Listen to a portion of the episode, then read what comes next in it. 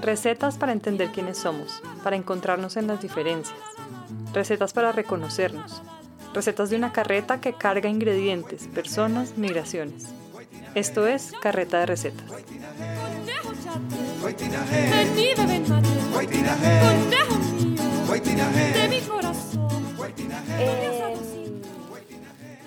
por ejemplo, en el lenguaje, en la forma de hablar, me acuerdo mucho que cuando iba a Boyacá alguna vez, yo sentía que la forma en que ellos hablaban tenía algo que ver como con esa música que yo cantaba.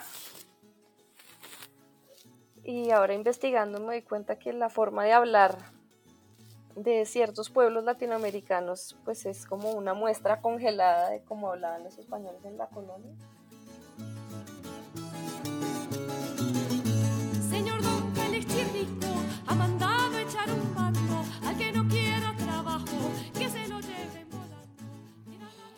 Bueno, soy Ana María Fonseca Núñez. El Núñez siempre tiene que estar. Ana María estudió música en la Universidad Javeriana de Bogotá. Se graduó como pianista y a partir de allí ha acumulado títulos de maestría en música y antropología de la música. Cuando comenzamos la conversación, le pregunté a Ana María por su oficio. Soy músico colombiano, ahora música colombiana. Parecería que Ana María tuviera problemas de identidad de género, ¿O qué la lleva a contestar de esta manera? La diferencia de tono es notoria cuando habla de los instrumentos que ha interpretado en el último año. He tocado en orden cronológico el organeto, que es el órgano medieval, portátil, el claviciterium, que era el clavecín medieval tardío, clavecín, piano moderno, y he cantado. Y escúchenla hablar de los proyectos que ha dirigido. Entonces he hecho un proyecto de música de las misiones jesuitas en Bogotá con la Universidad Javeriana en la que hice una reconstrucción de una ópera San Ignacio y unas misas jesuitas. Otra música de esos archivos y de las sonatas que quedaron de la Chiquitanía y las sonatas de Corelli que sobrevivieron ahí.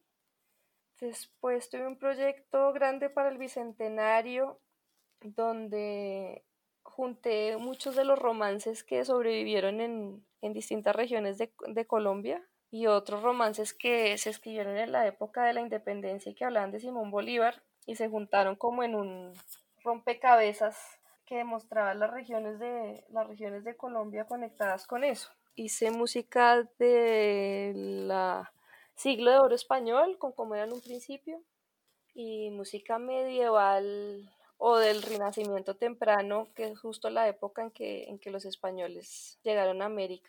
Ana María tiene claro lo que le gusta y hacia dónde quiere dirigir su atención, pero esa misma claridad es la que se desdibuja cuando habla de su oficio y debe poner la palabra músico en género femenino.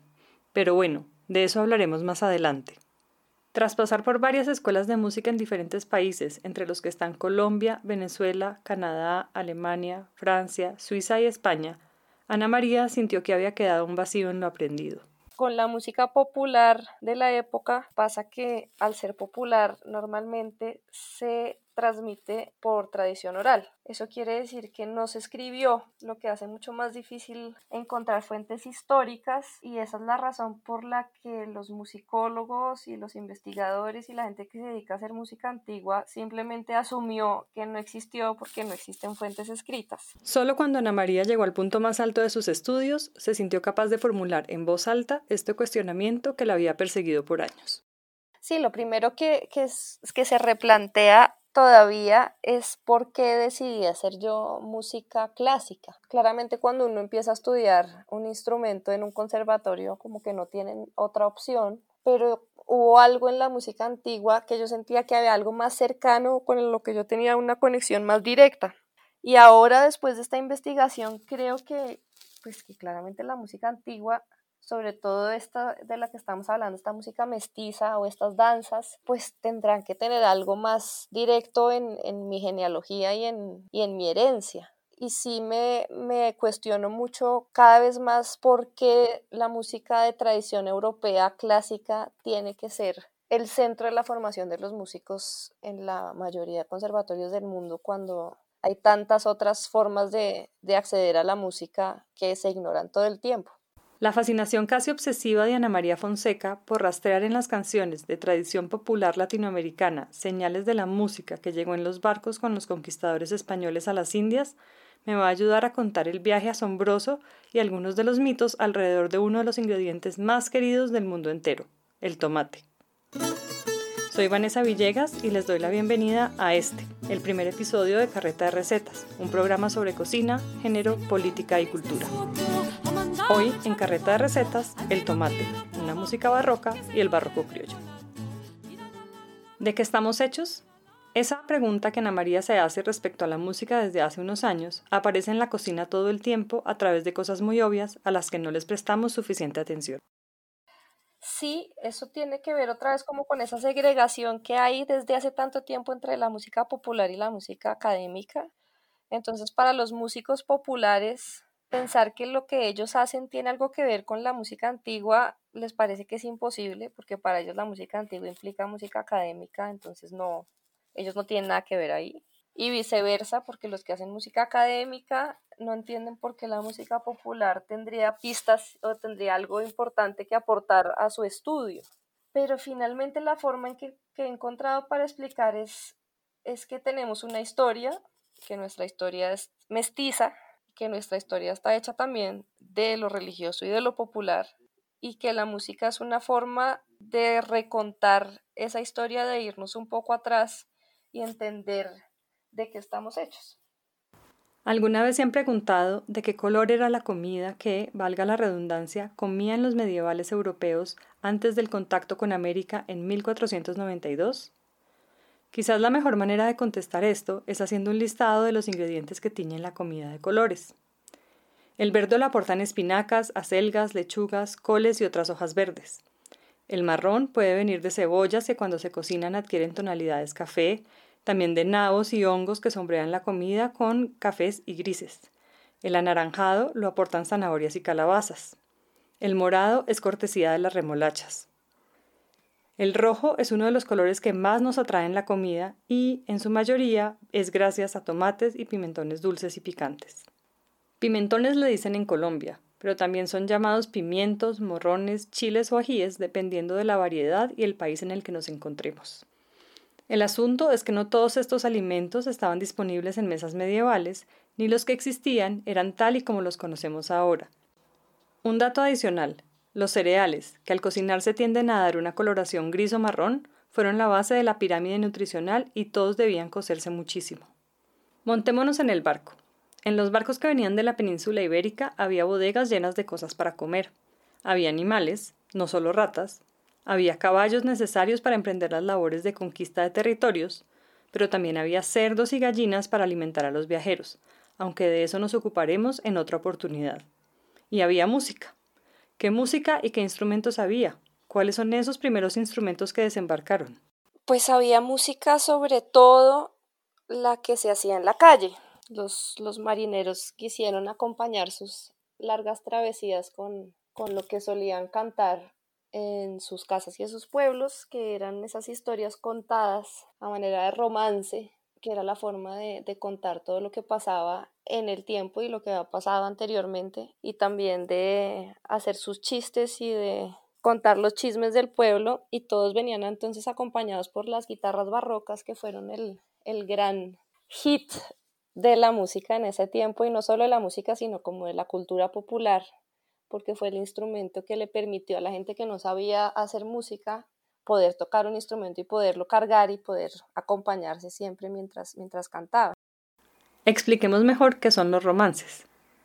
Los romances eran esas historias cantadas que venían de los juglares y de los trovadores y que tenían una métrica particular, que eran octosílabos y que se volvieron muy populares en esa época y todavía a nosotros nos parece que esa es la forma de, cantar, que son esos versos de ocho, de ocho sílabas que riman entre ellos. Recapitulando, los barcos venían cargados con música, pero era la música de los marineros, la de las calles, una música llamada romances que se acompañaba con guitarras renacentistas.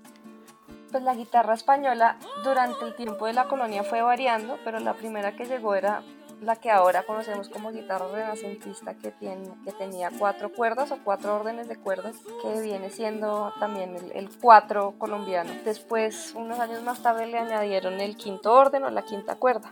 Y para la mayoría de nosotros es claro que una buena parte de las músicas latinoamericanas de tradición popular coinciden en el uso de la guitarra. Obvio, esta afirmación tiene matices.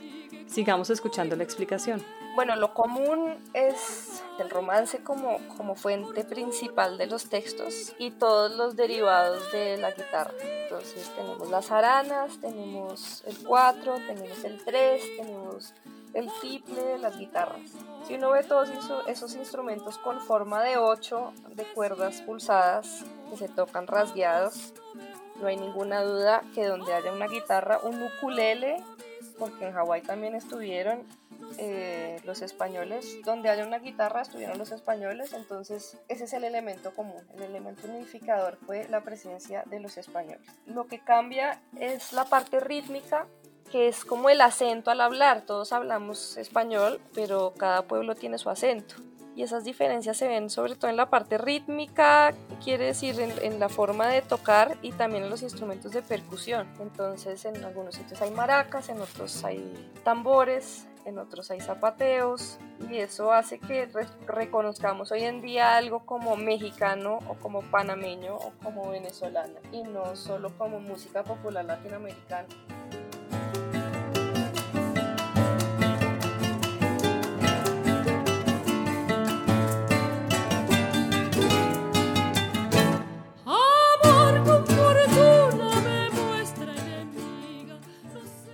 música de guitarras, o sea, esa música popular, quiero aclarar otra vez que la guitarra era un instrumento que no estaba bien visto por la alta sociedad, era un instrumento que era bastante vulgar y que la gente educada no quería tocar, pero facilitaba justamente contar historias. Entonces yo creo que lo que trajo fue esa métrica y esa forma que es muy efectiva todavía hoy en día para contar historias y para cantar las historias que querían contar, para mandarse mensajes y conservar información y llevarla de pueblo en pueblo. Y al parecer los indígenas adoptaron esa forma, los indígenas claramente también cantaban historias y claramente ya tenían sus historias cantadas, pero adaptaron esta métrica de octosílaba y la guitarra porque era bastante fácil de tocar, entonces a esas historias españolas le empezaron a agregar los ritmos al parecer africanos e indígenas. Volvamos a la pregunta inicial. ¿De qué color era la comida de los pueblos europeos antes de 1492? Piensen en preparaciones hechas a base de cereales con pocos vegetales cocinados por horas, como por ejemplo una sopa de cebada. Piensen en platos sin tomates ni pimientos que procedían del Nuevo Mundo, sin calabazas, piñas, papas, sin cacahuates o maní, sin aguacate, sin chocolate, sin vainilla ni maíz, por solo mencionar algunos de los alimentos que este lado del Atlántico tenía para aportarle a las mesas. Si partimos de estas ausencias, las posibilidades de cambiar el tono amarillento marrón de las preparaciones estaban en manos de las hojas verdes, que se sabe se consumían siempre muy cocidas. Y dirán algunos que estaban las zanahorias, y sí, había zanahorias y de varios colores, principalmente blancas, rojas, verdes y amarillas. Busquen en Google o en Instagram, porque las personas que se encargan de recuperar semillas han rescatado las de estas zanahorias y vale la pena ver sus colores. Porque aunque suene muy extraño, las zanahorias anaranjadas, como las que tenemos ahora, son producto de la manipulación de alimentos del siglo XVII. Pero igual, las zanahorias se cocinaban muchísimo y perdían sus tonalidades. Bueno, también estaba la remolacha. ¡Oh, qué lindo modo! ¡Oh, qué lindo para los españoles, según cuentan en, sus crónicas, pues eran bastante vulgares en su gran mayoría. Todo lo que tuviera esa influencia indígena o africana era para ellos muy vulgar, pero al mismo tiempo por eso muy llamativo. Entonces, ese tipo de, danzas ya mezcladas, como es la chacona o como fue la zarabanda viajaron después a España, los, que venían aquí volvían a España y mostraban esos nuevos ritmos ya enriquecidos como con esos colores y se volvieron muy populares en Europa. Algo parecido ocurrió con la comida. A partir de la llegada de los europeos a tierras americanas, el mundo gastronómico cambió para siempre. Las preparaciones del lado y lado del Atlántico se enriquecieron con la impresionante variedad de ingredientes que tenía para ofrecer cada continente, pero en especial con la llegada del rojo en las cocinas europeas gracias a tomates y pimentones.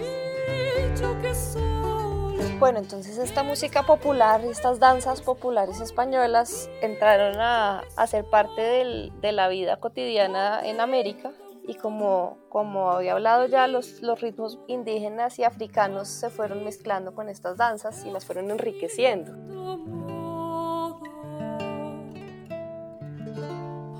Vayamos a algo muy básico. La palabra tomate trascendió a otros idiomas. Tomate en español, tomato en inglés, tomato en alemán. Su origen es náhuatl, la lengua que hablaban los mexicas, habitantes de lo que es hoy Ciudad de México cuando Cortés llegó allí. Los mexicas distinguían varias clases de tomate y había una palabra para cada variedad. Entre ellas estaban tomatl y jitomatl. Los cronistas españoles no conocían la fruta, así que no comprendieron las diferencias entre las distintas denominaciones. ¿Qué ocurrió? En sus escritos no hubo distinción entre los dos vocablos. La falta de fuentes escritas del náhuatl y la novedad que esta fruta significó para los recién llegados generó una confusión lingüística que todavía se mantiene, en particular en territorio mexicano, entre tomate rojo y tomatillo verde, y es imposible saber cuál era el vocablo original para cada uno si solo se toman en cuenta las fuentes escritas. Se hace necesario acudir al uso de las palabras tomate y jitomate, que persiste en ciertas regiones de México para abordar el problema.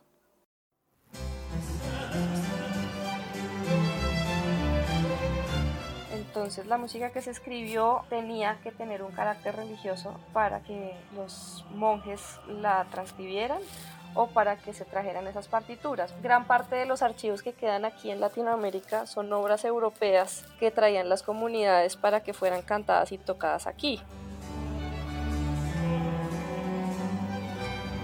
Ah, bueno, ya con lo de las misiones, es ese otro tipo de música que llegó, que es la música de la evangelización, la música que traían las comunidades religiosas. Eh, la música que traían los jesuitas era sobre todo la música del barroco italiano, eso tiene que ver como con la relación que tenía San Ignacio de Loyola y, y San Filippo de Neri en Roma y, y, los que estaban haciendo música en Roma en ese momento. Y trajeron esa música italiana y se la enseñaron a los indígenas y crearon escuelas de música muy parecidas a las europeas, donde los indígenas aprendían a tocar violín, aprendían a leer partitura, aprendían a cantar y luego con el tiempo a componer en ese estilo que se parecía mucho al estilo italiano. De eso se conserva mucho material escrito, conservan muchos archivos y muchas partituras y tuve la suerte de estar en Bolivia hace un par de años en un pueblo que se llama San Ignacio de Mojos, que, es, que era una misión muy importante en la época de la colonia, una misión jesuita, y donde hace unos años reconstruyeron un ensamble a la manera de la de las músicas de las misiones, donde tocan los instrumentos, digamos, típicos europeos de la orquesta, violines, violas, chelos, contrabajos, o es flautas y hacen ese tipo de música que quedó en los archivos jesuitas. Como vemos, los problemas de la falta de fuentes escritas no son exclusivos de la música. Algunos historiadores de la cocina, como Carlos Ascoitia, dicen que parte del trabajo de la conquista era borrar al adversario en todos los sentidos, incluso en el lenguaje. Así lo hicieron los conquistadores e impusieron sus costumbres a como diera lugar. En la alimentación, por ejemplo, es evidente un desprecio enorme por la gastronomía de los indígenas. No es casualidad, dice, que en las pocas referencias que se tienen del tomate los cronistas de Indias hablarán justamente de canibalismo y de los guisos a base de tomates y pimentones en los que supuestamente pretendían cocinar a los recién llegados de España, como ocurre en la famosa crónica de Bernal Díaz del Castillo, fechada en 1538, en donde cuenta los indígenas querían matarnos y comer nuestras carnes, y tenían listas las ollas con pimientos, tomates y sal y lo poquito que podemos ver es en la música que está, escrita, de la que tenemos referencias escritas, es cuando, cuando a modo casi siempre de burla hablaban de los indígenas y de los africanos. Entonces hay alguna información de cómo hablaban los africanos y cómo bailaban y cómo, cómo hablaban los indígenas. Pero es muy difícil saber a ciencia cierta cuáles eran las diferencias ya como localizadas geográficamente porque no tenemos pues ninguna referencia escrita. ¿Qué iban a saber los conquistadores que en realidad el nuevo mundo los iba a conquistar a ellos gracias a sus ingredientes, sabores y colores? Que se iban a imaginar que en el siglo XX la cocina italiana iba a ser impensable sin tomate y que las gastronomías ibérica y húngara no tendrían mayor sentido sin pimentón? Pero ¿cómo enfrentar esta dificultad de reconstruir la historia ante la ausencia de fuentes escritas? Claro, estas cosas que se transmiten por, tradición oral, como también como la cocina o como, como esta música popular, es bastante difícil rastrearlo en, en fuentes escritas. Pero por eso mismo es interesante porque, porque al rastrearlo encuentras un montón de relaciones entre las partes que no encuentras en, el estudio académico musicológico de, otras músicas. Y leemos desde el texto. Volvamos al tomate. El nombre científico es Solanum lycopersicum. Lycos es lobo en griego y persicum quiere decir que viene de Persia. Y pues no, el tomate no es un lobo persa, pero sí está asociado al mito del hombre lobo. Así comenzó a hilar Ana María. Bueno, como era en un principio, es un proyecto que va a cumplir 11 años ya, y que nació de una curiosidad que tuve después de oír a un grupo de música llanera que se llama Ensamble Sinsonte. Estábamos en el Festival de Música de Cartagena y cuando los oí tocar, por un lado, me parecía fascinante oír música popular en la mitad de un festival de música académica porque claramente rompe un montón de, de cosas que, que, tienen los conciertos de música clásica, pero por otro lado hubo algo ahí que yo dije, eso me suena a música antigua y no entendía muy bien por qué, entonces decidí hablar con ellos y proponerles reunirnos y tocar un poco de esa música española que había descubierto yo hacía, hacía poco tiempo. Y finalmente pues funcionó y nos hemos dedicado a, justo, a eso de la investigación de la música popular de la colonia, de la cual no tenemos ninguna fuente escrita, pero que está viva en las músicas populares latinoamericanas. Lo que tenía Ana María era una intuición, una sensación de que estas piezas que estaban sueltas en su cabeza comenzaban a tomar sentido, allá, en Cartagena, en un concierto de música proveniente de la tradición de los llanos orientales de Colombia, aquella región de enormes llanuras fronterizas que comparten Colombia y Venezuela. Y se atrevió. Entonces, en la guitarra barroca, hay un guitarrista barroco en el, en el grupo. Ana María se refiere a su compañero de aventuras coloniales, Juan Camilo Arauz, músico y guitarrista barroco, laudista y tiorbista nosotros desde la partitura tocábamos exactamente lo que estaba escrito y ellos dicen, a mí esto me suena como a un torbellino, o esto me suena a mí como a un pajarillo, o esto me suena a mí como a una guafa, y empezaron a, a crearse esas conexiones. Ellos, quiere decir los músicos tradicionales que contactó y que ahora hacen parte de cómo eran un principio. Y es que según sus investigaciones, al igual que ocurre con las tradiciones culinarias, la música colonial está viva en las músicas populares de América Latina uno empieza a hilar conexiones justamente desde el texto. Entonces se da uno cuenta que en los llanos orientales todavía cantan romances muy antiguos con textos que claramente vienen de España. Y también se da cuenta uno que como la guitarra barroca estuvo aquí y es la abuela del cuatro y del tiple, pues esa es una tradición que nunca se paró. Entonces fue interesante ver cómo estos músicos que nunca habían tenido contacto con la música antigua, al oír una chacona o unos canarios, sentían que eso era muy parecido o igual a lo que ellos suelen tocar en la música llanera o en la música andina. Y ahí empieza uno a atar cabos y a darse cuenta que eso es una tradición viva que, que nunca paró. El tomate, los pimientos, las papas, el tabaco y las berenjenas pertenecen a la familia de las solanáceas, a las que también pertenece la mandrágora, una planta conocida en el medioevo por sus efectos venenosos. La berenjena es la única de las solanáceas comestibles que no tiene origen en el continente americano, y de esto también hablaremos en un próximo episodio. El hecho es que la mandrágora solía encontrarse en los rituales de hechicería medieval, y esa era la asociación común de las personas hasta el siglo XV con dicha familia de plantas, las pócimas mágicas. Por favor, háganle una búsqueda en Google a la mandrágora para ver la belleza de grabados medievales en los que se ve la raíz de esta planta dibujada con un rostro maléfico. Y les recomiendo también que por muy bella que la encuentren, no la cultiven en casa, pues su toxicidad es peligrosa para humanos y animales domésticos. Piensen en esto. Cuando los barcos regresaban a Europa con tomates y pimientos, la primera reacción de la gente fue el temor, pues como les dije, la única solanácea comestible para entonces en Europa era la berenjena. Además, eran frutos rojos, Y en la naturaleza muchas veces los colores brillantes son señal de advertencia, como ocurre por ejemplo con los vistosos hongos rojos que son tóxicos. Literalmente, los europeos temieron morir envenenados o sufrir efectos de hechicería. Se dice que de esa asociación con la hechicería y de un mito que sugería que había unos frutos similares al tomate, seguramente venenosos, que ahuyentaban a los lobos y evitaban que los humanos se convirtieran en licántropos, hombres lobo, fue que resultó el nombre científico de esta fruta.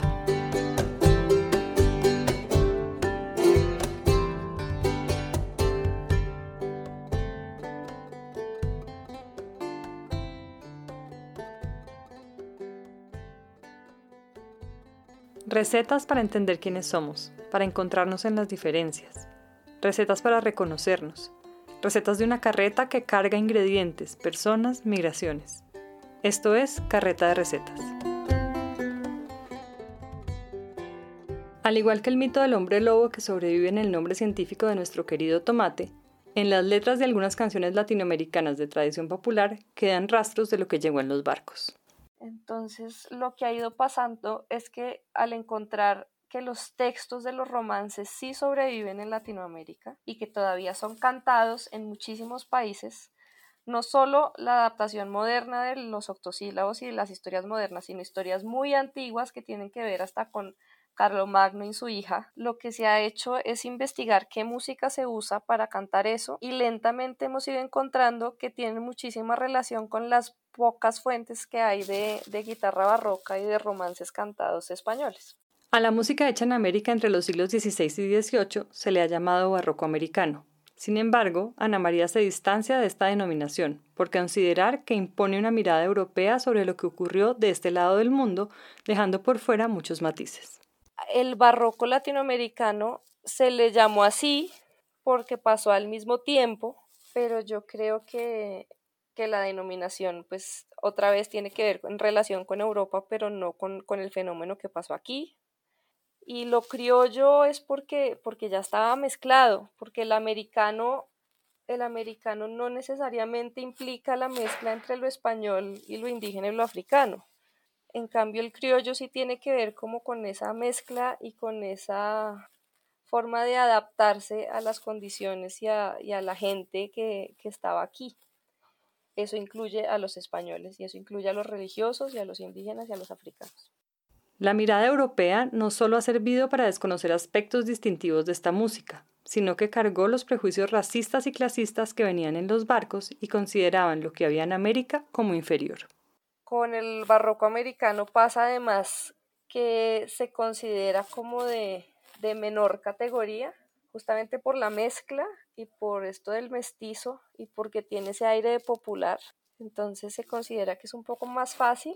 Y aunque suene paradójico, han sido los europeos quienes se han interesado más por la música del barroco criollo, pero en esa aproximación siguen primando los rasgos paternalistas. Los europeos increíblemente sienten una fascinación así bastante exótica por, por ese repertorio, pero para los mismos latinoamericanos es considerada, creo, como música de, de, menor nivel. Y entonces ni hablar de la música popular de la, que, de la que hablaba, de la música popular de la colonia, de esos romances, porque al no estar escritos y al no haber fuentes, se considera que, que no es lo suficientemente importante o complicada para estudiarse en un conservatorio. En esto tiene que ver mucho la educación occidental eurocentrista, que en la música académica es particularmente fuerte. Alrededor del barroco criollo se han construido un sinnúmero de prejuicios equivalentes, quizás a los que hay acerca de la historia de la conquista, empezando por ejemplo por el cuento repetido en los libros de historia de primaria que narraba cómo los españoles engatusaron a los indígenas con espejitos, y también por el término mismo conquista de América, que solo se vino a revaluar 500 años después. Sí, yo creo que hay, hay una tendencia en, en buscar esa historia y buscar ir hacia atrás y, y, ver qué fue lo que pasó con nosotros, porque en la forma en que nos enseñan, desde la historia, la historia que se nos da en el colegio o la forma en que se nos enseña la historia de la música, hay como un borrón en, en los temas que uno ve y la colonia la muestran de una forma así muy escueta, llegaron los españoles, mataron a los indígenas, se acabó. Parecería entonces que Ana María navega contra una corriente muy fuerte, como es la tradición extremadamente ortodoxa de ciertos sectores de la música académica, en particular desde su posición de mujer latinoamericana. Por otro lado, ya en la academia, pues los académicos no están muy de acuerdo con, con la interdisciplinariedad que esto, que esto supone, porque se necesita la musicología por un lado y se necesita la antropología de la música y la etnomusicología pero siempre con la mente muy abierta, porque la etnomusicología entonces va a decir siempre que esto es solo indígena y la musicología va a querer buscar solo las fuentes históricas. Y si esas disciplinas no se ponen de acuerdo, pues pasa lo que ha pasado hasta ahora y es que hay un hueco en la investigación o que las investigaciones siempre están sesgadas por alguno de los dos, de los dos lados. No se trata entonces de jugar al sabio explorador europeo que va a analizar una nueva especie de plantas recién descubiertas para luego insertarla dentro de una categoría ya establecida. No se trata de que el tomate evite que nos convirtamos en licántropos. Se trata, en cambio, de un acercamiento al conocimiento que implica tener la mente más abierta, estar dispuestos a fallar y, sobre todo, a replantearnos quiénes somos. Esa es la dificultad de un músico o de un estudiante de música si se quiere acercar a este repertorio. Los europeos, ellos han sido los que han editado gran parte de esa música porque han tenido los medios económicos y porque han tenido también el, la gente capacitada para, para entender esos manuscritos y para hacerlo. Pero tristemente pues se ha quedado en que los europeos vienen, editan y graban y tristemente en, esta época de, Spotify y, YouTube, pues la gente una vez la música está grabada, es como si quedaran dueños de eso y de una sola forma de hacerlo. Entonces, la gran mayoría de grabaciones que conocemos del barroco americano o del barroco criollo están hechas por, por europeos. Piensen en la fuerza que tiene la apropiación cultural. Piensen en el ya repetido ejemplo de la cocina italiana sin tomate o de la gastronomía española sin pimentón. La apropiación de estos alimentos ha sido tan fuerte que a la mayoría de nosotros nos resulta muy difícil pensar en esas tradiciones culinarias sin esos ingredientes. Ese es su poder, pero ahí también radica su peligrosidad. Tras 11 años de trabajo, esto es, en resumen, lo que Ana María ha aprendido sobre los prejuicios. Esa es, esa es es difícil porque los prejuicios existen de lado y lado, entonces para los músicos académicos, los músicos tradicionales saben menos. Por un lado existe una admiración como a ese virtuosismo y a esa facilidad empírica, pero por otro lado pues ellos no están formados. Y los músicos populares creen que los académicos pues estamos bien formados, pero somos no muy hábiles y entonces está la cosa desde el lado popular que los académicos solo ensayamos pero no tocamos y los académicos creen que esa gente solo toca pero en realidad no ensaya, como diciendo no piensa.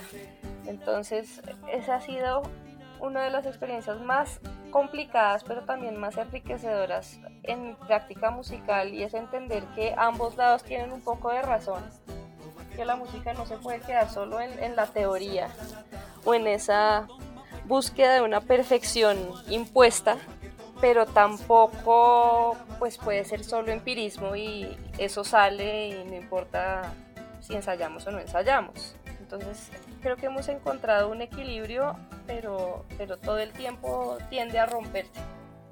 Ahora piensen en otro tipo de apropiación. Volvamos a la explicación de Ana María cuando le pregunté por su oficio porque música es la música y músico es el que la ejerce igual, hombre o mujer. Eso fue lo que, es como lo que se usa más. Digamos, la música se deja para, para la música. Me sigue sonando demasiado raro que a las mujeres músicas esta explicación les parezca suficiente. Y aclaro que Ana María no es la primera ni la única que lo repite así, casi sin considerar el peso del argumento. Lo pienso de nuevo y veo la fuerza de la culpa que trae consigo, como si fuera una justificación medieval de cuando las mujeres no podían hacer música y en consecuencia resultaba imposible declinar la palabra en femenino. No tengo idea de dónde salió esta explicación. El hecho es que es sumamente misógina, pues las pone en la situación de compararse con el arte mismo y las culpabiliza de antemano por no dar la talla. Escuchemos a Ana María hablar de sus estudios. Yo estudié primero piano por muchísimos años. En la Javeriana me gradué empecé desde, desde muy joven en la nacional y después en una academia y después en la Javeriana terminé me gradué finalmente como pianista, pero en la mitad de la carrera en la Javeriana tuvimos contacto con la gente de la Escuela Cantorum de Basilea que vinieron a hacer unos talleres de música antigua. Para ese momento yo creo que fue la primera aproximación de muchos de nosotros a la música antigua y nos gustó tanto que nos, nos convertimos a la música antigua. Entonces después de ahí estuve en Caracas, la Camerata de Caracas con Isabel Palacios, que es un grupo que me enseñó muchísimo sobre, sobre la interpretación histórica y sobre qué era lo que significaba hacer música barroca en Latinoamérica justamente. Y después terminé en Europa, un rato en Berlín y finalmente en, en Basilea, donde estudié clavecín, fortepiano, canto, dirección de ensambles y música medieval. Sí, estudiado, estudiado suficiente. Después de oírla, ¿queda alguna duda de que ella es música y directora? Y solo por si hiciera falta acudir a una fuente calificada, cito a Fundeu, la Fundación para el Español Urgente, en su artículo sobre las declinaciones en femenino. Para que una lengua tenga voces como presidenta, solo hacen falta dos cosas, que haya mujeres que presidan y que haya hablantes que quieran explícitamente expresar que las mujeres presiden. Y si bien Ana María enfrenta dificultades para reconocerse como directora en el lenguaje, sus colegas parecen ignorar sus capacidades por el simple hecho de ser mujer. Sí, yo creo que el intérprete, pues normalmente si hay un director que le está diciendo que tiene que hacer, pues uno simplemente obedece y ya.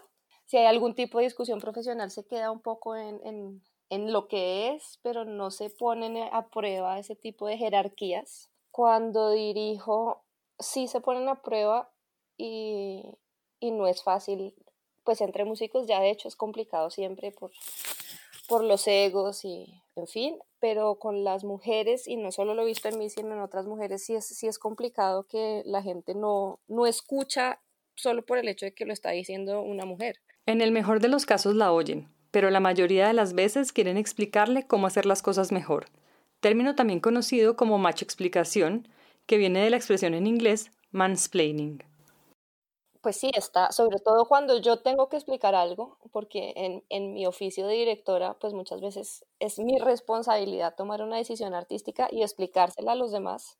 La reacción más común cuando no les gusta, sea porque se sienten atacados o porque implica más trabajo o porque simplemente no están de acuerdo artísticamente, sea lo que sea, la reacción es devolverme mi explicación con una explicación muchísimo más larga y complicada de algo que yo ya, ya sé y que de hecho soy yo la que les estoy explicando. Entonces la forma como de enseñarme y demostrarme a mí que yo no sé y ellos sí saben y por eso ellos tendrían que decidir lo que yo estoy decidiendo.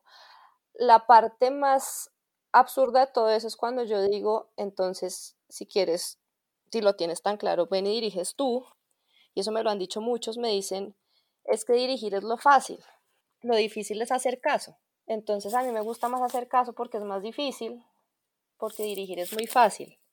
Entonces me parece siempre esa forma de manipular todo y hacer sentir que definitivamente lo más fácil es lo que hago yo y ellos podrían hacerlo mucho mejor, pero no lo hacen porque quieren hacer lo más difícil que es hacer caso, entre comillas. Y esta también es una escena habitual. Me ha tocado muchas veces acudir a mis amigos hombres a que hagan algún tipo de negociación o que pongan a trabajar al que tiene que trabajar, que no ha mandado algo. Casi siempre me toca recurrir a, hombres porque, porque no, la gente simplemente no funciona. Como que decide no, decide no funcionar y no trabajar. Y para hacer que las cosas sucedan al final, siempre a veces tengo que acudir a, a que un hombre negocie con otro hombre.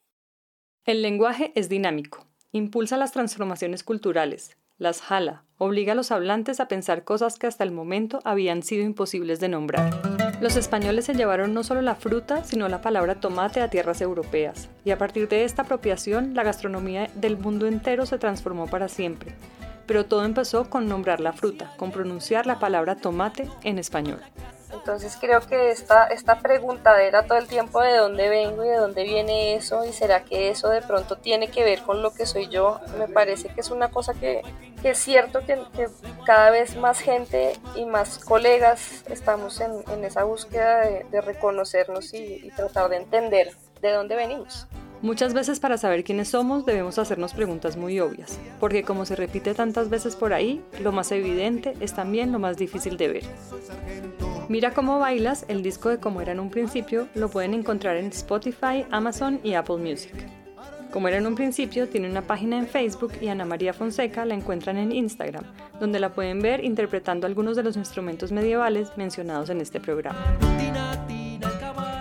Ricardo Rosenthal es escritor y especialista en música, y es mi equipo de producción. Carreta de Recetas es un podcast sobre cocina, género, política y cultura. Para más historias y recetas migrantes, visiten la página web carretaderecetas.com.